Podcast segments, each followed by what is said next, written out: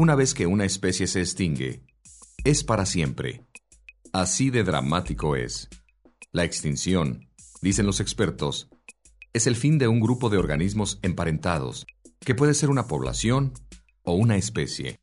La extinción puede darse en forma local cuando una o más poblaciones de una especie desaparecen y una parte sobrevive en otros lugares.